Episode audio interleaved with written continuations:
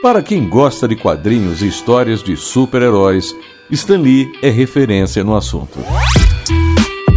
À frente da Marvel Comics, colaborou com a criação de personagens famosos como Homem-Aranha, os X-Men, os Vingadores e o Quarteto Fantástico.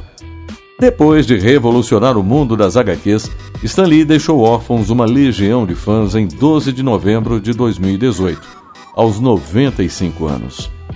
A carreira teve início na Timely Comics, em 1939, aos 16 anos, onde Stan Lee começou como office boy para ajudar a família.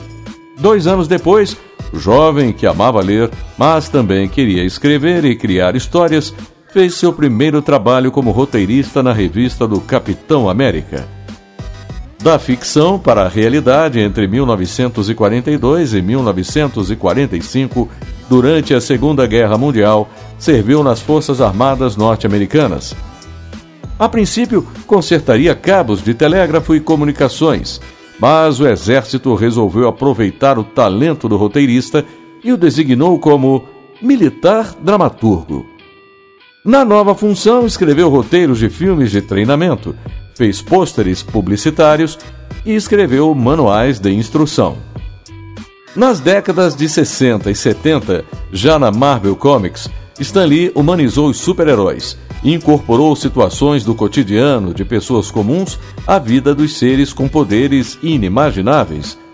Também levantou causas sociais importantes ao criar o primeiro super-herói negro, o Pantera Negra.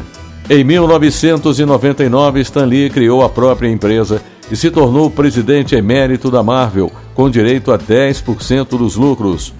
Além da criação, Stan Lee também atuou em algumas cenas. Marcou presença até mesmo no primeiro longa-metragem de desenho animado da Marvel, Big Hero, em uma versão cartoonizada em 2015.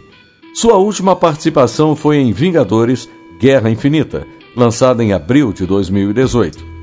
Stan Lee dizia que costumava ficar envergonhado porque era apenas um escritor de quadrinhos, enquanto outras pessoas construíam pontes ou seguiam carreira médica, mas percebeu que entreter as pessoas também era uma forma de fazer o bem.